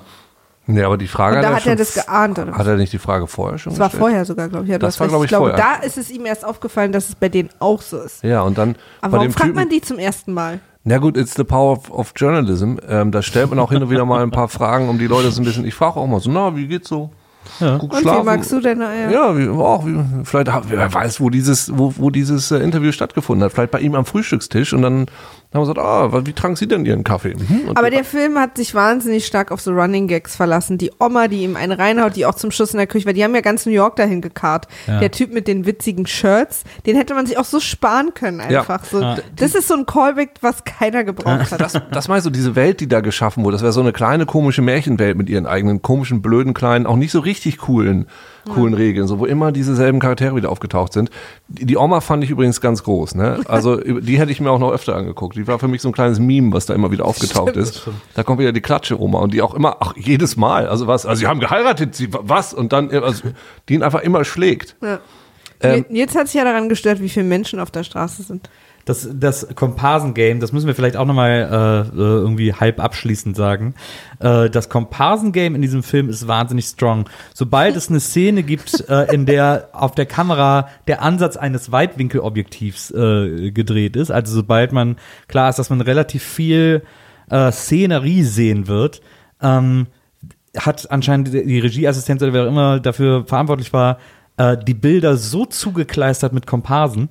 Am, in New York am Anfang, äh, wenn er über die Straße läuft und ganz besonders äh, auffällig wird's, wenn er das erste Mal in das Dorf kommt oder in ein Dorf über die Straße läuft, wie viele Leute da unterwegs sind. Da sind plötzlich 50 Leute auf der Straße unterwegs, wo irgendwie, und zwar in der gleichen Minute, in der er da langläuft, wo nie so viel los ist. Das ist so wie bei, äh, wie bei, ähm, äh, wie hieß nochmal der Vorgänger von der nackten Kanone, äh, Police Squad bei dieser Serie, da gab es mal so eine Szene, wo äh, der Polizist und der Gangster sich jagen auf einer menschenleeren Straße und dann äh, verschanzen sie sich beide hinter so äh, Verstecken, um, äh, weil es eine Schießerei gibt und sie schießen aufeinander. Und ab dem Moment, in dem sie schießen, laufen plötzlich 100 Leute über die Straße und haben Panik, dass Schüsse fallen. Und genauso ist das da auch, sobald die Straße zu sehen ist, laufen da plötzlich, äh, da steht immer das Barbershop-Quartett, die vier Ja. Typen stehen da immer und sagen, Ja. kommen Sie auf unser Konzert morgen Abend im Gemeindesaal und so, stehen aber immer draußen, man müsste nie auf ein Konzert gehen, weil die sowieso immer draußen, die haben ja sogar einen eigenen Platz, wo die stehen. Ja. Da ist ja in diesem Beet ein Ja, Platz ja. für und die davor, angelegt. Und davor ist auch ein Schild, wo Barbershop Quartett Ja, und davor stehen einfach immer so vier Leute, die, so einen halben Meter und gucken die an. Also die können den Atem von denen riechen, so nah stehen die vor denen. Aber das ist die ewige Gleichzeitigkeit dieser Welt. Es passiert alles, was je passiert. Ja. In dieser Welt passiert immer jetzt. Deshalb lesen auch alle gleichzeitig die Zeitung. Und alles passiert in dem Moment, wo du auf die Straße triffst. Triffst du auch alle Leute, die du kennst, jedes Mal, wenn du da bist. Das stimmt. Aber also da muss man wirklich Aber sagen, diese Filme haben uns erzogen. Was? da muss man sagen, muss man ja Komparsen, äh, das, das, also die Komparsen-Situation die war hatten wahrscheinlich extra, die hatten wahrscheinlich einen extra Regisseur, ne? Die hatten wahrscheinlich, Ja. äh, Meistens macht das der Regieassistenz. Da darf die, die Regieassistenz darf die Komparsen inszenieren. ich sag dir eins, das war Second Unit nur für, Regi- für, äh, für Komparsen. Das hat der eine Regisseur nicht mal mehr geschafft. Entschuldigung, das ist so anstrengend. Der braucht auch noch seine Motivation. Und der, die Backstory von dem Typen da hinten links, der da über die Straße übrigens- läuft, habe ich noch nicht erarbeitet. Es waren übrigens mit Absicht sehr viele äh, Zwillinge und Drillinge zu sehen. Wieso mit Absicht? Weil es wohl so ist, hatte der äh, Regisseur oder der Produzent oder so irgendwo gelesen, dass äh, in so ländlichen Gegenden mehr Zwillinge und Drillinge vorkommen Ey, und dem wollte er sozusagen. Finde ich super, dass sie da an der Stelle auf Realismus gehen. Weirdeste Trivia aller Und vor allen Dingen gehen sie auf die Art Realismus, die total unrealistisch Ja. wirkt. Sehr, sehr gut. Wie können wir durch Realismus einen Film noch unrealistischer erscheinen lassen? Zwillinge gibt's auch am, Zwillinge und Drillinge gibt's auch immer am meisten bei Leuten, die sich künstlich befruchten lassen. Das ist doch am Land, aber eigentlich total unüblich. Ja, gut, außer bei Pferden und so. Ja, wollte sagen, die Besamungsmaschinen, aber das ist eher, genau, für die. Gary Marshall used twins and triplets as extras in numerous scenes after noticing the high number of twins in such a small town. After noticing. Wie hat er das denn genoticed? ist euch übrigens aufgefallen, wo wir gerade von diesem Gary Marshall oder wie er heißt reden? Der Film ist dann ja doch auch äh, recht ausufernd, aber in der Sekunde, in der Sekunde, wo die beiden sich dann am Schluss heiraten und kriegen, Ja. Da wird nicht mal mehr kurz geatmet und aha, wir sind jetzt verheiratet. In der Sekunde steht da directed by Gary Marshall. Ja, stimmt. Zack. Der Zack wollte, der Stimmt. wollte sein der hat Namen. übrigens wirklich Pretty Woman auch gemacht. ja. Er wollte da unbedingt noch mit ins Bild. Aber auch Princess Diary. Echt? Oder jetzt gerade aktuell The Odd Couple. Der hat, oh, naja. Na gut für ihn. Gut für ihn. Freut mich, dass er. Nein, nein. Ja, was? Ja. Two and a Half Men. Ja, wahrscheinlich immer so einzelne Folgen. Ja, oder nur, nur die Komparsen. Er hat wahrscheinlich nur die Komparsen in allen Filmen gemacht. Das ist ja übrigens, ich zeige euch mal ein Bild. Ich, äh, wenn ich dran denke, werde ich es auch posten. Ah. Was ist das? Das ist der Regisseur. Ja, Oder wirklich? ja. ja, das ist, Ist so übrigens einer, äh, äh, The Late Gary Marshall. Oh. das ist so einer der, 2016. äh, der, ähm, Das ist so ein Handarbeiter. Für den ist Regie Handarbeit. Das ist, der kann dir alles weg, wegregien, wegdirecten. Ja, ja. glaub ich. So wahnsinnig, wahnsinnig viele Serien. Alles Serien Ja, ja, hier. eben. So einzelne hier, Monk ist, und so. Im Grunde genommen könnte man einen anderen Filmtitel äh, zitieren und einfach sagen, Forgetting Gary Marshall. Too soon. Gemein. Ist der tot? Nee. Doch, habe ich doch gerade Ach so, gesagt. Ah. ja, The Late heißt verstorben. Ah. Er war nicht zu spät, ja. Äh, und mir ist vor allem auch noch aufgefallen, also das, um was ich jetzt vorhin sagen wollte, was ich gegen Ende sagen wollte bezüglich ja. des Anfangs, was dann ja am Ende passiert, nachdem sie geheiratet haben, ne? Ja. Ist ja, äh, Gary hat ja einfach nochmal alles reingepackt, also für alle die Leute, die noch nicht genug gelacht haben. Das ist ja direkt nachdem das fertig ist, st- stolpert ja nochmal einer über eine Mülltonne, Ja. dann rennt die Oma hinter so einem halbnackten Mann hinterher und dann ein, meine Lieblingsszene im ganzen Film, dieser eine tolle Hund, sitzt dann da am Tisch und guckt die Plastikversion desselben Hundes an. an, ja. So, und das kommt alles nochmal hintereinander weg. Und dann, dann hast du also, oh, ich habe den ganzen Film noch nicht genug gelacht, aber jetzt, jetzt habe ich die ganzen Lacher nochmal schnell nachgeholt. Lachometer ist aufgefüllt, aber habe ich auch genug Romance gefühlt. Dann wird der Film nochmal kurz zusammengefasst. Dann nämlich, dann werden die besten Szenen quasi nochmal gezeigt, vor allem die schmachtenden Blicke von Richard Gere. Ja, nee, aber dann kommen ja die, das ist ja quasi die äh, Actor-Vorstellung. Ja, aber es sind vor allem schmachtende Blicke. Ja, Und die sind auch alle nochmal chronologisch. Ja. Also alles nochmal schmachten hinterher, dass ich dann also nochmal die volle Packung an Romanze gekriegt habe und nochmal ein paar Lacher hinten dran, weil wer lacht nicht, wenn jemand nochmal kurz über eine Mülltonne stolpert oder wenn der Oma hinter so einem Mann hinterher rennt, du, das ist auch. Das war richtig. Ah, ich glaube, dass, ich glaube, viele Filme oder viele Ideen oder Konzepte oder Projekte oder wie auch immer entstehen ja aus einer kleinen Sache, so ein Satz oder eine Idee und so. Und ich glaube, dass diese Montage als erstes da war. Das glaube ich auch. Und daraus hat sich das ja entwickelt. Pass auf, hier, ich, ich spiele euch mal äh, noch ein, zwei Oh ja, bitte. Soundfiles vor. Ich, ich weiß jetzt nicht, welche es sind. Vielleicht ist auch irgendwas Schmutziges dabei, weil ich das jetzt nicht sehen kann. Unbedingt. Ich nehme mal hier den. Oh, da sind einige. Der hat 34 Sekunden. Vielleicht wiederholt er was, was ich vorhin auch schon gesagt habe. Warte mal, ist der, ja, ja, der hier.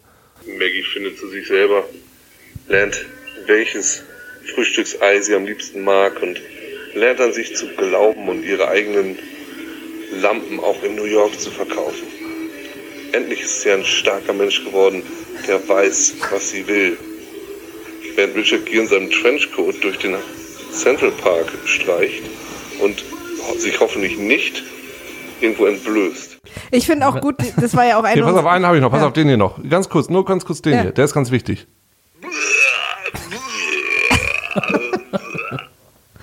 Also doch was Schmutziges. Was, was, was auch an der Szene so geil war, als er am Central Park da lang spaziert ist, dass er, dass er da so guckt und nach vorne und plötzlich so ganz erschrocken nach rechts guckt und so, als hätte irgendwer gehupt oder gerufen und er hat da aber nur gewohnt. Ja, er rennt dann dann dieses, er, er geht so, er geht ja auf der anderen Straßenseite und rennt plötzlich zu dem Haus rüber, als wenn er denkt, ah, ey, hier sind ja meine ah. Freunde oder ah, hier muss ich ja rein, hier ist ja jemand, den ich kenne und dann ist das aber seine Wohnung. Ja. so gehen wir es auch immer. Ich Immer schlender, wieder weißt du, ich, ich schlender verdanken, Gedanken verloren durch Berlin und denke so, Vergedankenloren? vergedankenloren und denke so über das Leben nach und, äh, Plötzlich springt dich deine Wohnung von hinten an. Komm zurück in mich, ins Warme. Ich versuche dann immer von innen zuzuschließen, aber naja. der Trenchcoat hing auch wirklich runter wie so ein Sack. Also der, das war irgendwie, das war gar nicht gut. Das kann er nicht tragen. Nee. Kann. Aber ihr Hochzeitskleid äh, hat mir jetzt gefallen. Mir hat das äh, gefallen, was, das ist jetzt sexistisch, aber ich fand, sie hatte einen sehr guten Körper auf dieser äh, Party. Die ist ganz schön durchtrainiert. Auf dieser Lomi. Stimmt, auf dieser Luau. Luau. Lo, Auf dem Luau. ich, weiß, wie heißt das? Ja, ja, genau. Lomi Lomi dachte ich gerade, aber es ist diese Massage, ne? Hot Stone. Ja. Uke, abschließend, Ja. äh, dieser Film, was hat der mit dir gemacht? Ähm, nein, du hast es Würdest gerade. du ihn weiterempfehlen? Du hast auch gerade ge gehört, was er mit mir gemacht hat. Also er hat, hat wirklich viel Ekel in mir hervorgerufen. Äh, muss ich echt sagen. Also ich fand, äh, also äh, Hast du ihn alleine geguckt? nee, äh, mit meiner Freundin zusammen. Und äh, wir haben erst die erste halbe Stunde geschafft und dann am nächsten Tag dann die nächste Stunde, weil ich habe es nicht an einem Stück geschafft. Ich habe so gesagt, um Gottes Willen, das, das, nee, so und wir mussten, geschehen. wir haben zwischendurch, wir haben zwischendurch was anderes geguckt, glaube ich. Red Sparrow war auch nicht so gut, aber äh, so und und am nächsten Tag dann Baby Driver, das war dann wieder okay alles. Ja. Ähm, nee, ich finde, das äh, ist tatsächlich ein Film, den man mal gucken kann, weil man muss ja nicht immer nur Sachen gucken, die gut sind, sondern man kann auch mal Sachen gucken, die mit Wucht bescheuert sind. Und da ist so viel bescheuert dran an diesem Film, aber dann auch, wie ich, sehr liebevoll. Also wie gesagt, also richtig, das ist kein Film, den mir jemand hingerotzt hat, sondern da hat sich jemand Mühe gegeben, nur nicht besonders gut. Weißt du, also wie gesagt, diese Szenen am Ende, der, der Hund, lass uns doch mal filmen, wie der Hund den Plastikhund anguckt. Alles klar, dann machen wir. Haha, und unbedingt noch einen Film rein. Komm her, renne mal lang, stolper da mal über die Mülltonne. Ah! So, das ist, ne, das ist ja auch Aufwand. So, das hat auf jeden Fall jemand gemacht. Das ist ja. Ja. das ist ja in Ordnung. Und dann hat sich eben jemand mal wahnsinnig verrannt. Und ich muss echt sagen, Richard Gere, den ich, äh, also Pretty Woman ist echt ein guter Film, finde ich, hat er sehr gut gemacht. Der ist also mir so unsympathisch nach diesem Film geworden. Und diese weißen Haare, ich finde sie so verstörend. Da ist also, Waren die nicht bei Pretty Woman auch schon weiß? ich weiß nicht, ob die so weiß Die waren waren. eher grau, ne? Also die sind ja leuchtend weiß, grau. Äh, und da ist also so viel so seltsam dran und äh, diese verständnisvollen Blicke und manchmal kann man ja auch Spaß dadurch haben, dass man sich über was aufregt. Ne? Deshalb gibt es ja auch in jeder von diesen Popstar-Shows die Person, die du nicht abkannst. Das ist also dafür ganz okay. Ich glaube eher ein Film, den man mit mehreren guckt und sich ein bisschen drüber freut. Nils? Ich fand's äh, interessant. Ich finde das sehr interessant, solche Filme zu gucken, die ich vorher nicht geguckt hätte. Ähm, einfach aus äh, kreischendem Desinteresse. Ähm, und das dann gucken zu müssen, ähm, finde ich immer eine gute Erfahrung. Und da dann aber wirklich auch so ranzugehen und zu sagen, okay, vielleicht ist es ja ganz gut. Und Vor allem dann nicht nur zu gucken, sondern wenn man so Notizen macht und weiß, man spricht drüber, guckt man ja so einen Film auch nochmal viel intensiver. Das stimmt. Äh, und dann so, äh, so fantastisch enttäuscht zu werden, äh, das fand ich, fand ich auch gut. Fand ich auch auf jeden Fall eine Erfahrung. Ja. Oh, falsch. Ich dachte, das war wieder ein Kotzgeräusch. Ja, Achso, war aber gar nicht. Hast du, Nein. hast du wieder irgendwas erzählt? Gleich über die. Ja. Also, Uke, erstmal danke, dass du den Film geguckt hast. Und gerne, danke, Gerne, danke, dass ihr mir die DVD auch geschickt habt. Ja, die hast du jetzt zu Hause. Nicht, nicht mal auf Blu-ray, ja, ihr habt es mir auch richtig schön nee, auf weißt DVD. du was? Weil man, weil wir dachten, vielleicht will jemand das dann auch lieber schnell so auf dem Laptop auf, im Zug gucken oder so. Und die meisten Laptops haben nur DVD-Player und keine Hm. Da habe Blu-ray-Player. ich nicht mal drüber nachgedacht. Aber ich finde es ganz schon. interessant, dass wir auch alle, äh, unabhängig voneinander, das Ding auch auf Deutsch geguckt haben. Ne? Ja, Warum haben wir das gemacht? wir gucken immer Filme auf Deutsch. Echt? Also ich allein gucke immer Englisch, aber Nils, mit Nils gucke ich immer auf Deutsch. Ich gucke alleine Ich auch auch- Englisch. Ich, das wäre der Hammer. Ich finde aber übrigens so 90er-Jahre-Filme immer deutsch. Ja, Komm. ich auch. Ja, also deshalb, Star Wars, Indiana Jones. Ey, ich bitte um Asyl.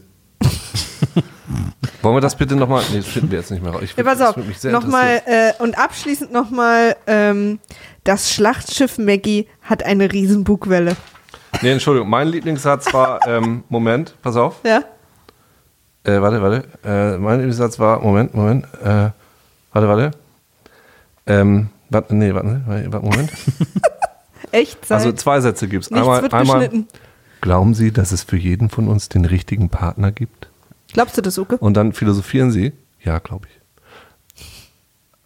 Und, äh, Mano, jetzt hast du mich rausgebracht. so, und der andere Satz ist, äh, die Oma. Unschuldige Mädchen fürchten sich vor der einäugigen Schlange. Natürlich die einäugige Schlange, die muss natürlich mit. Die einäugige Schlange. Aber, aber Großmutter.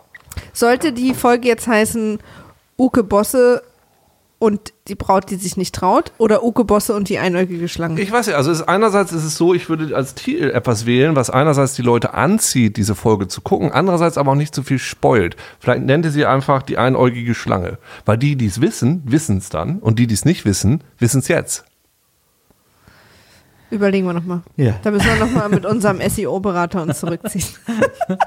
Lieber Uke, vielen Dank, dass du bei uns warst Sehr bei der gerne. ersten Folge. Danke für, das, für die Hühner. Maria hat noch was. Ja, es gibt noch äh, eine kleine Abschlussservice für die Hörer von Uke.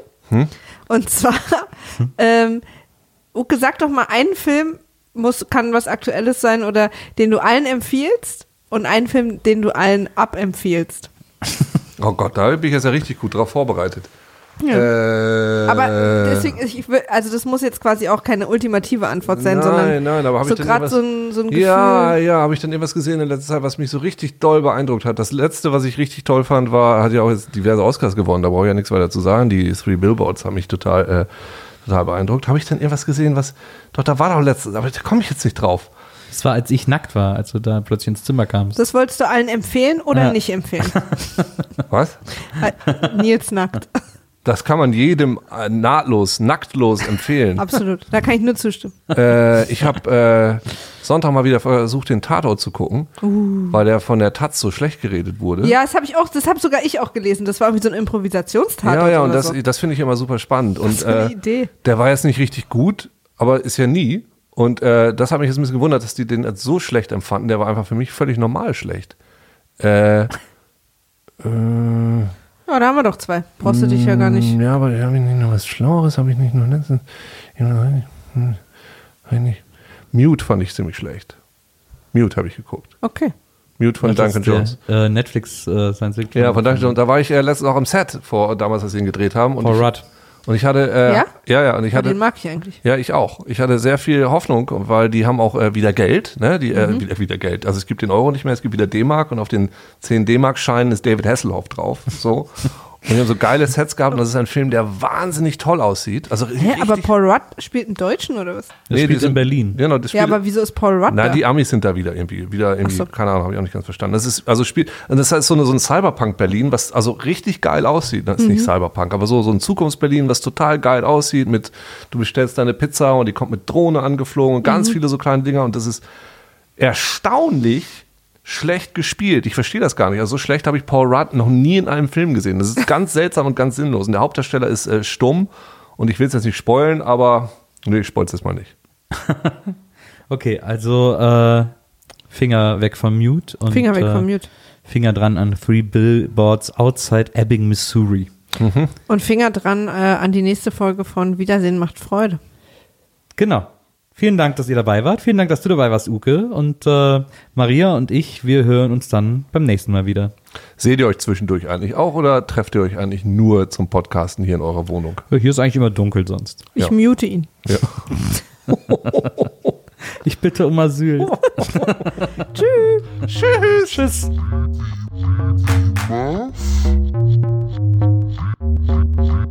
Wiedersehen,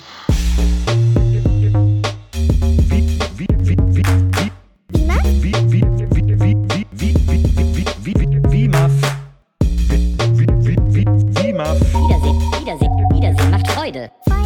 Wie, wie, wie, Muff. Wiedersehen, Wiedersehen, Wiedersehen macht Freude. Wie, Muff? Wiedersehen, Wiedersehen, Wiedersehen macht Freude. Wiedersehen, Wiedersehen, Wiedersehen macht Freude. Wie, Muff? Wie, wie, wie, wie, wie, wie, Muff?